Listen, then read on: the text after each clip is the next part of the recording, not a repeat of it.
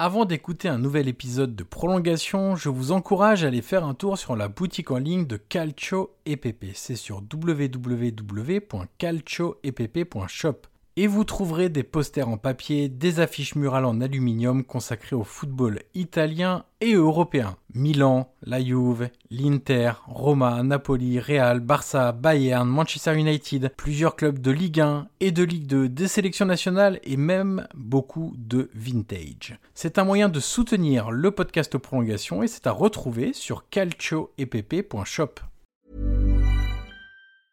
Hiring for your small business? If you're not looking for professionals on LinkedIn, you're looking in the wrong place. That's like looking for your car keys in a fish tank. LinkedIn helps you hire professionals you can't find anywhere else, even those who aren't actively searching for a new job but might be open to the perfect role. In a given month, over 70% of LinkedIn users don't even visit other leading job sites. So start looking in the right place. With LinkedIn, you can hire professionals like a professional. Post your free job on linkedin.com slash people today.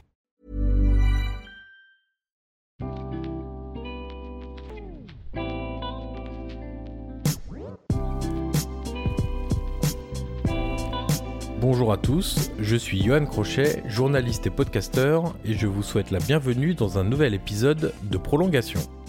Prolongation est un podcast d'entretien où je rencontre des acteurs du football pour décrypter leur métier et découvrir ce qui les fait avancer au quotidien. Durant environ une heure, nous discutons de multiples sujets et de leur métier pour mieux le décoder. L'idée est très simple, donner des clés pour mieux comprendre le football avec ceux qui le font. Des entraîneurs, des préparateurs physiques, des formateurs, des recruteurs, des agents, des joueurs et beaucoup d'autres encore passeront derrière mon micro dans les prochaines semaines. Aujourd'hui, je reçois Olivier Lagarde, entraîneur des gardiens du FC Lorient. Nous avons évoqué ensemble son travail quotidien avec les gardiens, les spécificités de son poste, les séances d'entraînement sur le terrain, mais aussi en dehors pour développer les capacités cognitives de ses joueurs. Nous sommes également revenus sur les évolutions du poste de gardien de but, de la prépondérance du jeu au pied, en passant par les gabarits toujours plus imposants des gardiens. Allez, je ne vous en dis pas plus, je vous laisse découvrir cette conversation avec Olivier Lagarde. Bonjour Olivier Lagarde et bienvenue dans le podcast Prolongation.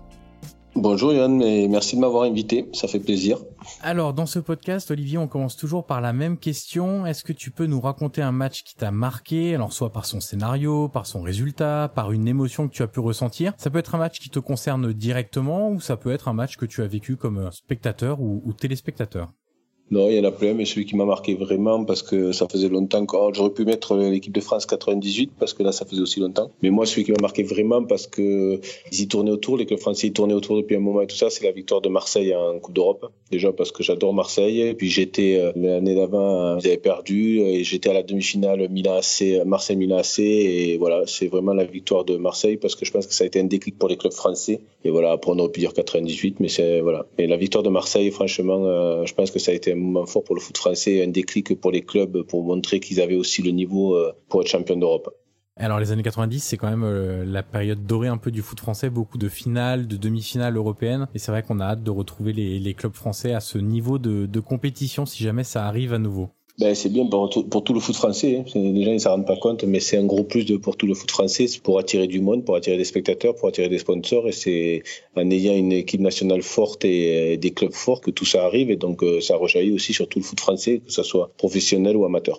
Alors Olivier, quand on parle du poste de gardien de but, la grande majorité des qualificatifs associés à ce poste parlent de solitude, d'un poste à part, d'un poste différent. C'est simple, on le voit, déjà un gardien s'entraîne à part, avec un préparateur différent, avec des exercices différents des autres joueurs, même s'il y a quelques séances collectives. Comment en tant que gardien de but, justement, on réussit à rester connecté avec le reste de l'équipe au quotidien, vu qu'on est quand même un petit peu à part dans le groupe?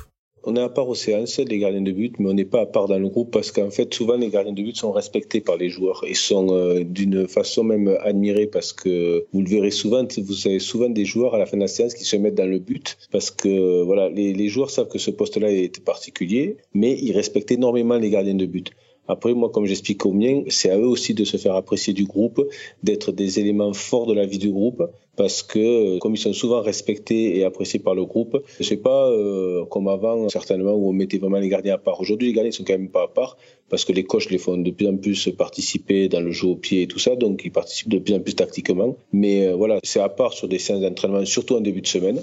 Mais moi, ici à Lorient, franchement, il participe beaucoup aux séances d'entraînement. Euh, et aujourd'hui, on est, c'est plus quand même le poste à part comme à, comme à l'ancien. Donc, c'est vraiment, les gardiens aujourd'hui sont intégrés euh, au niveau tactique euh, et tout ça, ils sont vraiment intégrés. Mais c'est vrai que, voilà, il y a encore des petits, des petits trucs à part et c'est une team à part en termes d'entraînement et d'approche sur des exercices, mais beaucoup moindre que, que par le passé. Et sur ce poste d'entraîneur des gardiens, justement, comment on trouve sa place au sein d'un staff technique? Alors vous, vous avez la chance de très bien connaître Christophe Pellissier, parce que ça fait plusieurs aventures que vous faites ensemble. Mais comment un entraîneur des gardiens, qui a vraiment une vision très spécifique sur le poste de gardien, s'intègre à l'ensemble des discussions et des réunions qui concernent l'équipe première? Mais alors moi j'ai un fonctionnement très à part. Alors je sais pas comment fonctionnent les autres. Enfin je, je le sais pour en discuter.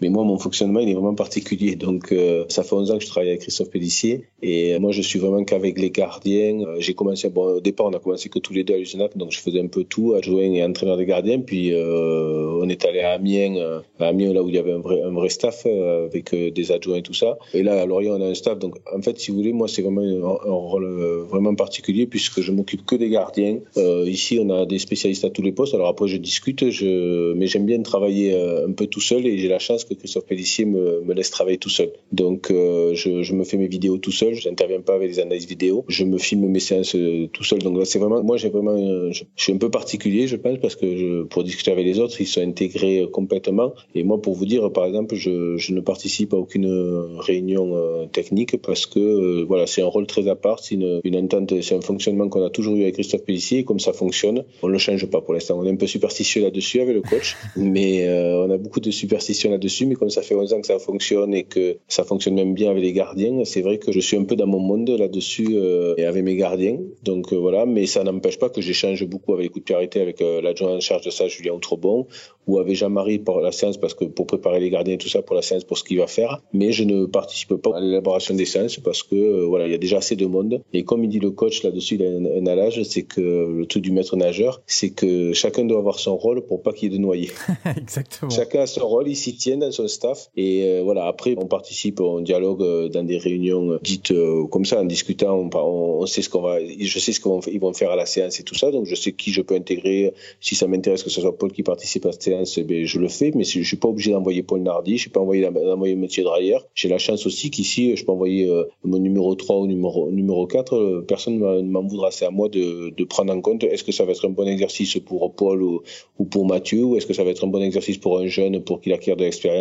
Moi, je sais que on a là-dessus, j'ai un fonctionnement très particulier par rapport aux autres entraîneurs des gardiens qui sont euh, dont les staffs euh, impliquent plus sur certains domaines, mais voilà. Moi, c'est plus de la discussion. Je participe pas aux réunions. Alors justement, vous parlez de, vos gardiens différents, numéro 1, numéro 2, numéro 3, voire même numéro 4. Est-ce que vous travaillez de la même manière avec tous vos gardiens ou est-ce qu'il y a un travail vraiment spécifique avec celui qu'on désigne généralement le, le titulaire? Alors dans certains clubs, c'est titulaire en championnat, titulaire en coupe, euh, c'est un peu différent, mais est-ce que vous, vous travaillez de la même manière à la fois techniquement et à la fois mentalement euh, avec tous vos gardiens Nous, nos rôles sont définis au départ de la saison. Euh, voilà, avec Christophe Pessin, on a toujours fonctionné comme ça. Il y a toujours eu un numéro 1, un numéro 2, un numéro 3, voire un numéro 4, hein, parce que j'aime bien travailler avec quatre gardiens, parce que moi j'appelle ça une, une, team. En fait, je fais en sorte d'avoir une team qui va dans le sens du numéro 1 pour que le numéro 1 soit le, le plus performant et se sente le mieux possible, que ça soit au niveau technique que, que mental. Donc c'est pour ça que je définis les rôles et j'essaie souvent d'associer un numéro 2 qui est complémentaire du numéro 1 tant humainement que footballistiquement.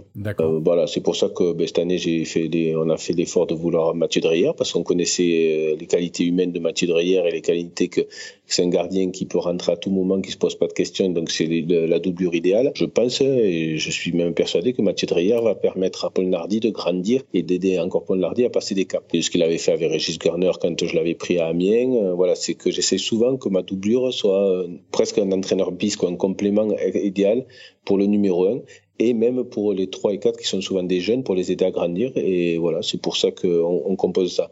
Après, en début de semaine, c'est souvent des séances le lundi ou le mardi, la semaine de reprise. Ils s'entraînent tous les quatre ensemble. C'est-à-dire que je fais la même séance pour tout le monde avec des exercices qui peuvent être une semaine plus pour Paul Nardi, plus pour un jeune, mais qui, permettent aussi aux autres de continuer de progresser. Et après, au fur et à mesure, ce que je vous expliquais, c'est que, quand j'intègre, par exemple, un ou deux gardiens à un exercice, ben, je vais faire, moi, des exercices qui permettent aux gardiens que j'aurai en charge ce moment-là de travailler soit une qualité pour lui donner de la confiance, soit un truc que je voudrais qu'il progresse qu'il, ou qu'il acquiert. C'est à ce moment-là que je, me, je change peut-être mes exos. Mais en début de semaine, quand on travaille tous les quatre ensemble, c'est la même séance pour tout le monde. Mais c'est une séance euh, voilà, qui est adaptée, qui est adaptée sur un cycle que je voulu travailler, euh, sur, euh, sur une phase de jeu que un peut-être ou deux ne maîtrisent pas, mais ça permet aussi aux autres de, de réviser cette phase de jeu. Et après, moi, je fais, inter...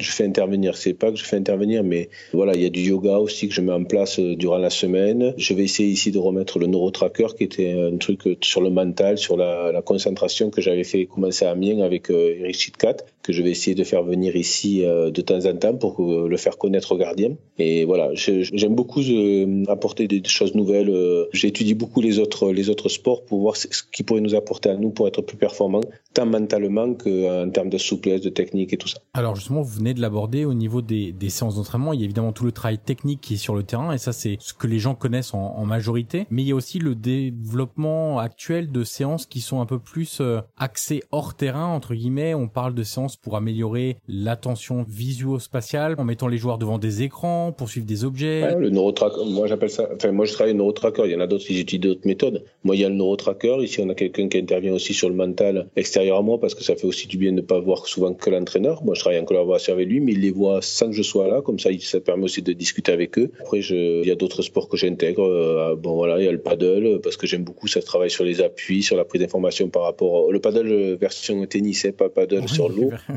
Non, non, bah, il y en a qui mélangent, donc je précise. Le paddle version tennis. Euh, il y a le yoga, voilà. Nous, ils ont une, il y a une prof de yoga qui intervient ici. Euh, je l'avais mis en place à Amiens et ici, c'était déjà en place par le préparateur athlétique. Ils ont des séances à part avec le préparateur athlétique, pareil, où euh, je lui demande de, de, faire ça, mais eux, ils ont des séances à part en dehors du terrain. Et voilà. Et même cette année, je vais encore mettre des choses nouvelles où je les ferai revenir pour travailler la concentration, la prise d'information dans l'espace, le cognitif. Mais voilà, sur des séances très courtes qui vont durer une demi-heure, pas plus d'une demi-heure, 40 minutes, mais à, titre individuel, quoi. Ils vont revenir et on bossera sur ça.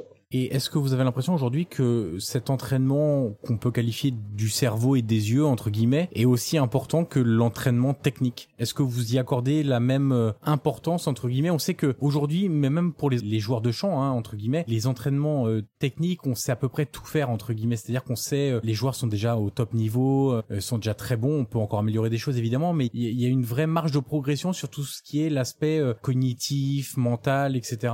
Est-ce que c'est quelque chose sur lequel vous mettez vraiment l'accent du coup Non, chacun a sa, vision de la chose. Ce que je dis, c'est que moi, pour moi, il n'y a pas de mauvais entraîneur de gardien ou de bon entraîneur de gardien parce que chacun a ses méthodes. On ne peut pas critiquer. Chacun a ses méthodes.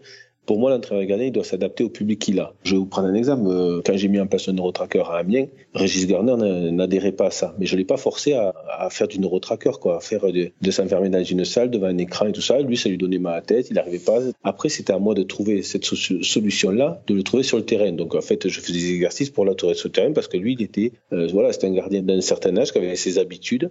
Et moi, le cognitif, on l'a bossé sur le terrain avec des couleurs et tout ça, avec en amenant le wifi sur le terrain et tout, parce que lui, il avait besoin de toucher le ballon. D'accord. Euh, un entraîneur des gardiens, il doit s'adapter à son public. Euh, Mathieu Dreyer, voilà, Mathieu Dreyer que j'avais à Amiens, le nouveau tracker, il adore et il aimerait le continuer ici. Donc, euh, je veux dire, c'est ça. Après, si vous mettez des méthodes, il y a des gardiens, ils n'aiment pas rester en salle. Pour eux, c'est, ils, ils, ont l'impression de, de pas, enfin, que c'est pas leur rôle en fait. Donc euh, c'est à vous de sur le terrain de, de, trouver ce que vous recherchez à, à aller faire progresser en salle, de le mettre sur le terrain. C'est des nouvelles méthodes qui sont pour moi qui, comme je leur dis, c'est pas pour me faire plaisir ou qui, pour moi, apportent un plus. Mais vous avez des gardiens qui ont du mal à, être en salle, à, trouver, vous avez du mal à leur trouver la même concentration que vous voulez chercher. Donc à vous de le trouver sur un terrain, avec des exercices qui sont adaptés sur le terrain et qui peuvent reproduire ce que vous cherchez en salle. Vous savez, il y a des gens, ils n'aiment pas être enfermés, donc. Euh, ben, ils aiment bien fouler la pelouse, ouais. Non, mais voilà, ils aiment bien avoir leurs gants, leurs matos. Si vous mettez, ils mettent pas les gants, ils vont vous dire, ouais, c'est pas. Donc, euh, ben, vous trouvez les exercices euh, en faisant les mêmes choses, mais sur le terrain. Si vous réfléchissez bien, vous allez le trouver. Après, le yoga, non, voilà, le yoga, c'est quelqu'un qui, qui intervient ici, qui est une prof de yoga qui est très bien, et tous les gardiens ont adhéré.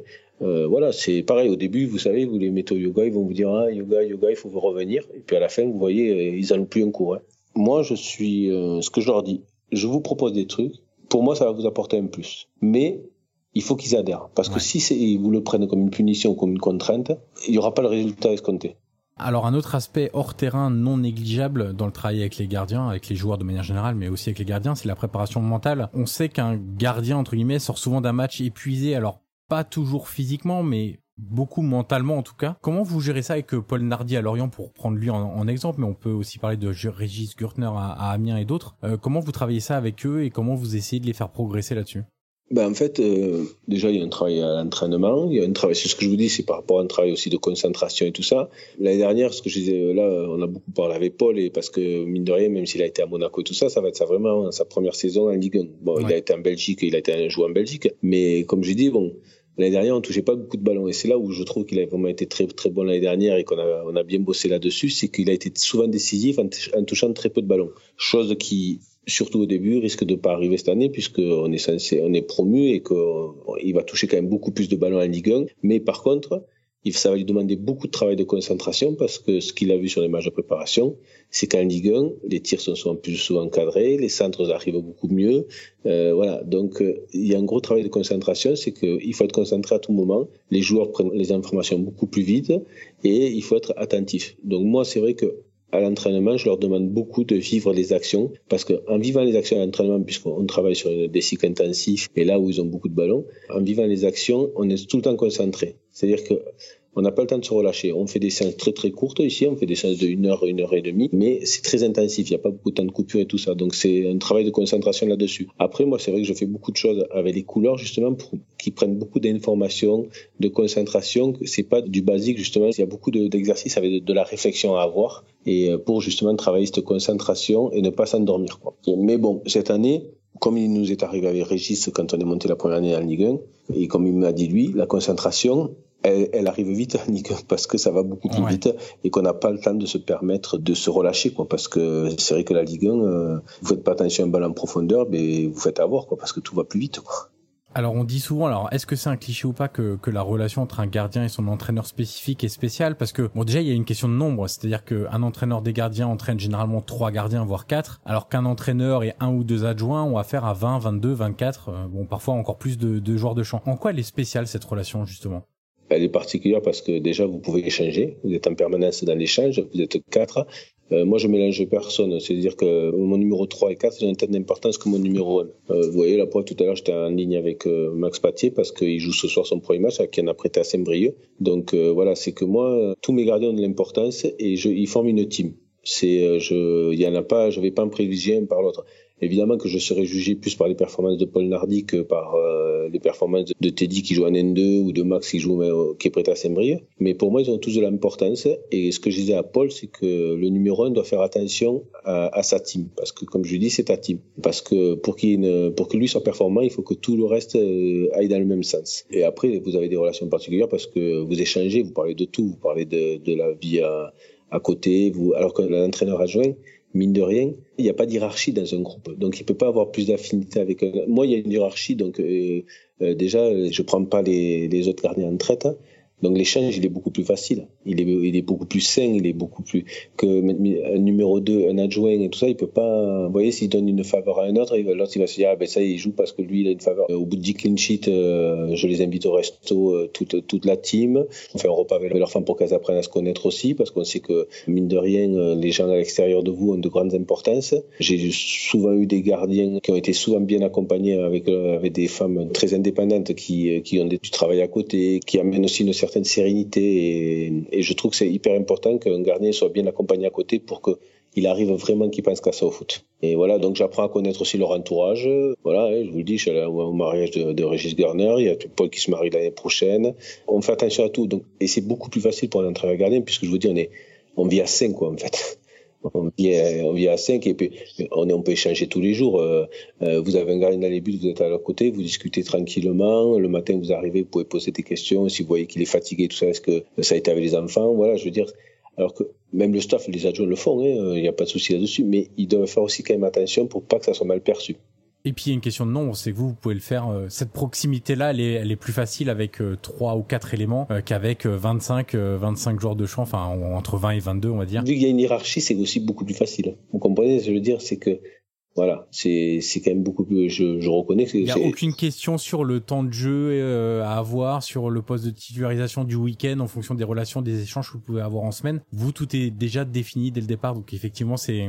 Ah ben c'est ça, c'est tout à fait. Donc euh, c'est pas comme un, coach ou ses adjoints qui doivent, euh, qui savent pas du lundi, euh, le lundi dès le lundi qui va jouer le samedi. Et ils doivent garder tout le monde sous pression entre guillemets, ouais, effectivement. Ben c'est la force de Christophe Pellissier là-dessus, c'est que chaque année, il a su garder tout le temps, que ce soit à l'usine Camille et tout ça, des groupes euh, de 20-22 joueurs concernés. Quoi. Comme, euh, il explique au début, c'est euh, seul on va plus vite, ensemble on va plus loin.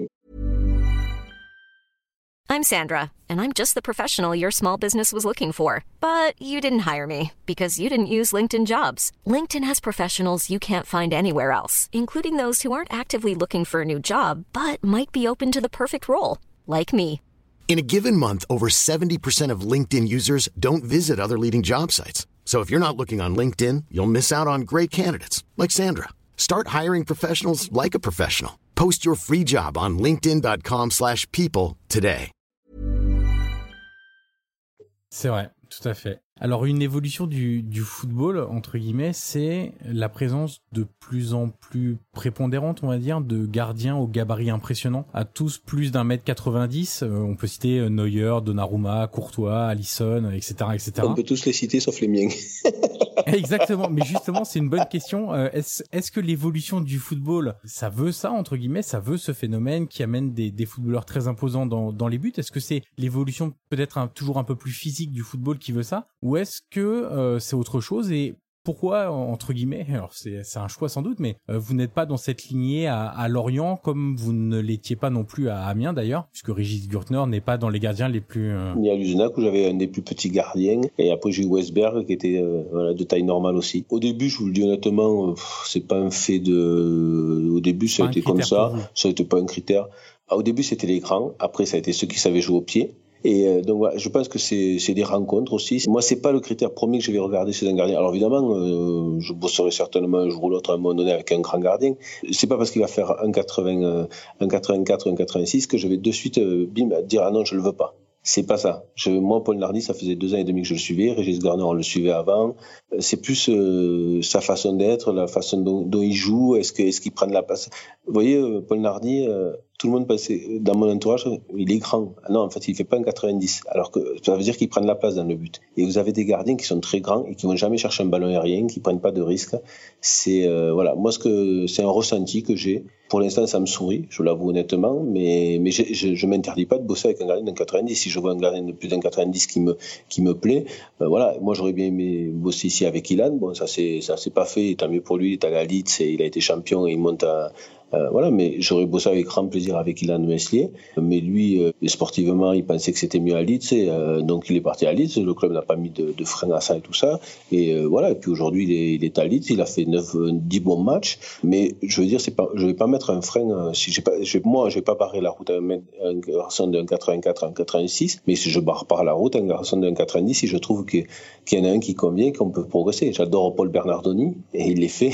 Et c'est un gardien que j'adore énormément. Que j'apprécie énormément et j'apprécie l'homme. Donc euh, voilà, moi c'est un ensemble. Mon ensemble aujourd'hui, mon ensemble s'est trouvé sur des Régis Garner, Mathieu Dreyer, Paul Nardi. Ici, j'ai fait signer Teddy Bartouche, euh, euh, mon troisième gardien pro quand je suis arrivé, parce que et c'est un gardien de, taille moyenne, mais qui a des qualités, qui a, de, qui a pied droit, pied gauche, vous voyez, qui a jeu au pied, qui a une lecture de jeu très importante, qui va chercher des ballons aériens parce qu'il est très intelligent et qui, qui compense son manque de taille par de l'explosivité, une lecture de jeu très intelligente. Aujourd'hui, c'est ça, et mais je dis pas que dans deux ou trois ans, j'aurais pas peut-être dans les buts quelqu'un de, plus d'un 90. Moi, c'est un ensemble que je regarde. Voilà. Alors l'autre évolution du, du, football, on vient de l'évoquer, euh, outre le grand gabarit entre guillemets qui est de plus en plus important entre guillemets dans les clubs, c'est les gardiens qui sont impliqués dans le jeu dans l'élaboration du jeu de, de, derrière, dans la construction des actions. Est-ce que ça a changé votre travail euh, technique avec les gardiens euh, sur la dernière décennie? Bah déjà, le jeu au pied, je le travaillais beaucoup parce que j'ai eu la chance d'avoir des gardiens euh, d'entrée qui, qui, étaient très habiles avec leurs pieds, que ce soit Ludo Grégory, Quentin Westberg. Alors un peu moins, les gens qui écoutent, ils vont me dire, ah non, Régis Garner, un peu moins Régis, mais Régis, il a su faire euh, tout ce qu'il fallait pour bosser. Preuve que le garçon est intelligent aussi. Il se blesse au Havre, il était pas avec moi, il se blesse au Havre au doigt. Il en a profité pour améliorer son jeu au pied. Et moi, j'avais vu des, des, gros progrès parce que je l'avais eu à Luznac, il est parti au Havre. Donc quand on signe à Amiens, que je le récupère. Et voilà, je l'avais félicité parce qu'il avait profité de sa blessure pour s'entraîner au pied, pour être plus régulier. Parce qu'il n'avait pas quand même des boîtes à chaussures au pied, mais il était moins à l'aise avec ses pieds qu'avec ses mains. Et il a, lui, il a profité de sa blessure pour travailler au pied. Euh, voilà. Après, aujourd'hui, c'est vrai que dans nos séances, on incorpore beaucoup, on incorpore plus régulièrement qu'avant le jeu au pied. Donc c'est vrai que moi je les fais participer, mais tous les entraîneurs font ça, je suppose. Mais d'autant plus quand même que vous êtes avec un entraîneur qui a cette volonté-là aussi. Ça dépend, ce que j'ai à vous dire, ça dépend euh, des directives de l'entraîneur, hein, c'est lui qui décide. Après nous, je vous le dis honnêtement, euh, nous Christophe Pellissier, comme il leur dit, vous n'êtes pas des numéros 10. Donc euh, ça veut tout dire aussi, c'est que il accepte qu'on relance court, qu'on joue et tout ça, mais le gardien doit prendre les infos, ce que je leur dis, ça doit prendre des infos pour pas mettre en danger son partenaire et son équipe. Voilà, parce qu'il faut pas faire des relances courtes pour le plaisir d'avoir des bonnes stats. Oui, bien sûr. Non, il faut que ça serve à quelque chose et que ça serve à l'équipe. Alors quand on parle de, de technicité, de côté technique d'entraînement sur la technicité des gardiens, qu'est-ce que vous englobez pour que les gens comprennent cette notion? C'est quoi? C'est les sorties aériennes, les prises de balles, l'explosivité, tout ça, ça rentre dans la technicité du gardien, les déplacements ou... Le poste de gardien de but est aujourd'hui pour moi le plus complet. C'est-à-dire qu'en termes physiques ou en termes de technique euh, pure du poste, pour le football, c'est plus complet. Un gardien de but, ça doit savoir attraper le ballon avec les mains, ça doit savoir euh, jouer au pied, ça doit savoir dire les trajectoires, ça doit savoir prendre des bonnes informations. Et en plus, bon, moi, je suis très exigeant dans la prise de balle et tout ça parce que je supporte pas euh, que mes gardiens repoussent un ballon alors qu'ils devaient le garder. Parce qu'aujourd'hui,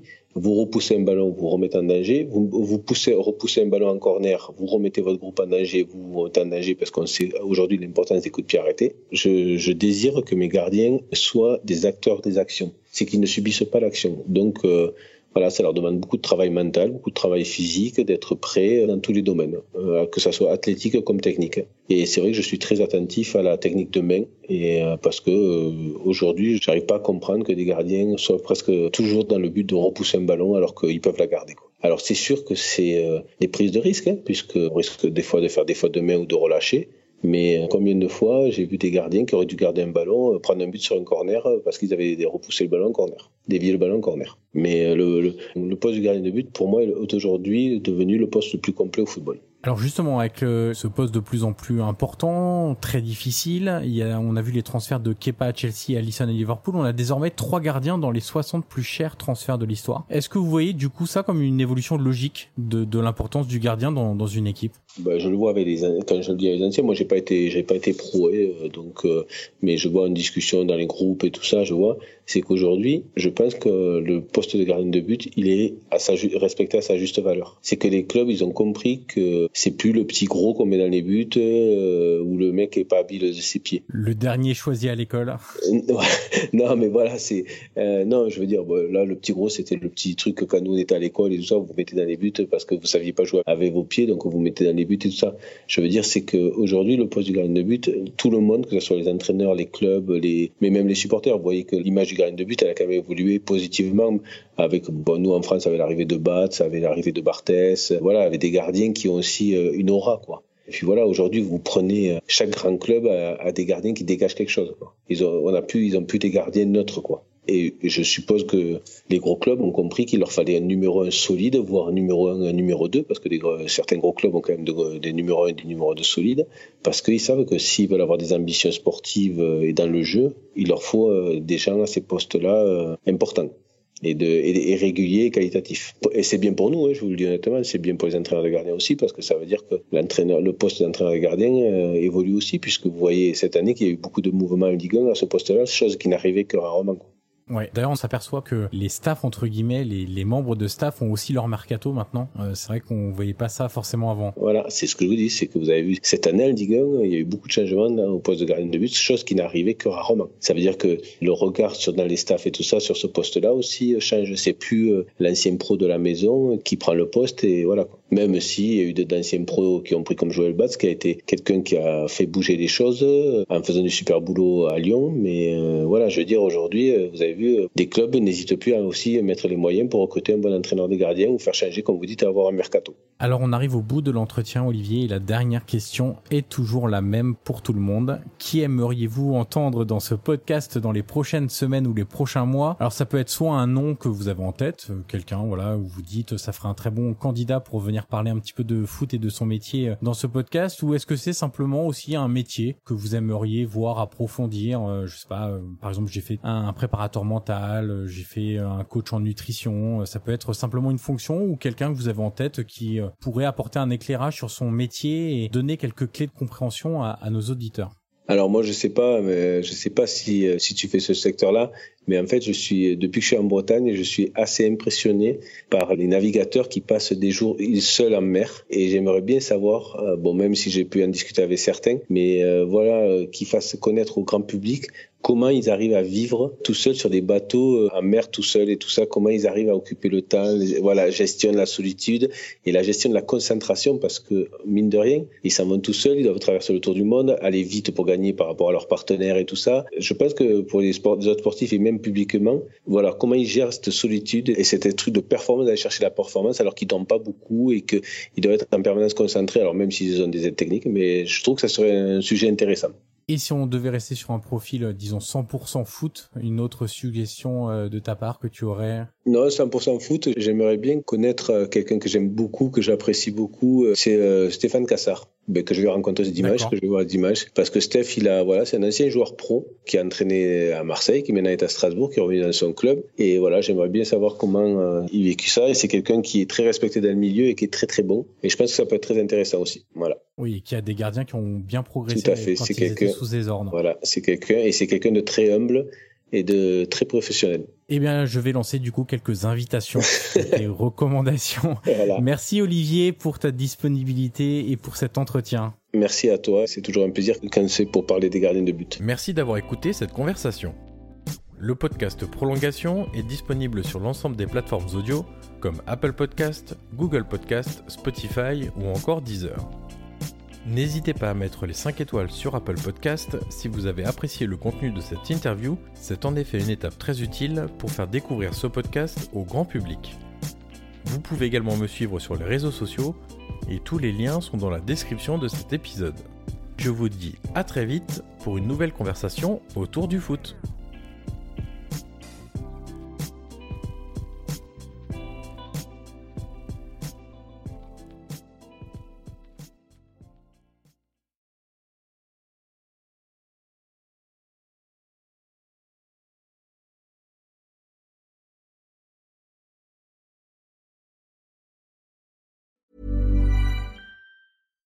When you make decisions for your company, you look for the no-brainers. And if you have a lot of mailing to do, stamps.com is the ultimate no-brainer. It streamlines your processes to make your business more efficient, which makes you less busy. Mail checks, invoices, legal documents, and everything you need to keep your business running with stamps.com. Seamlessly connect with every major marketplace and shopping cart Schedule package pickups and see your cheapest and fastest shipping options from different carriers with rates up to 89% off USPS and UPS rates. And with the stamps.com mobile app, you can take care of mailing and shipping wherever you are. Make the same no-brainer decision as over 1 million other businesses with stamps.com. Sign up with code program for a 4-week trial plus free postage and a free digital scale. No long-term commitments or contracts. That's stamps.com. Code program.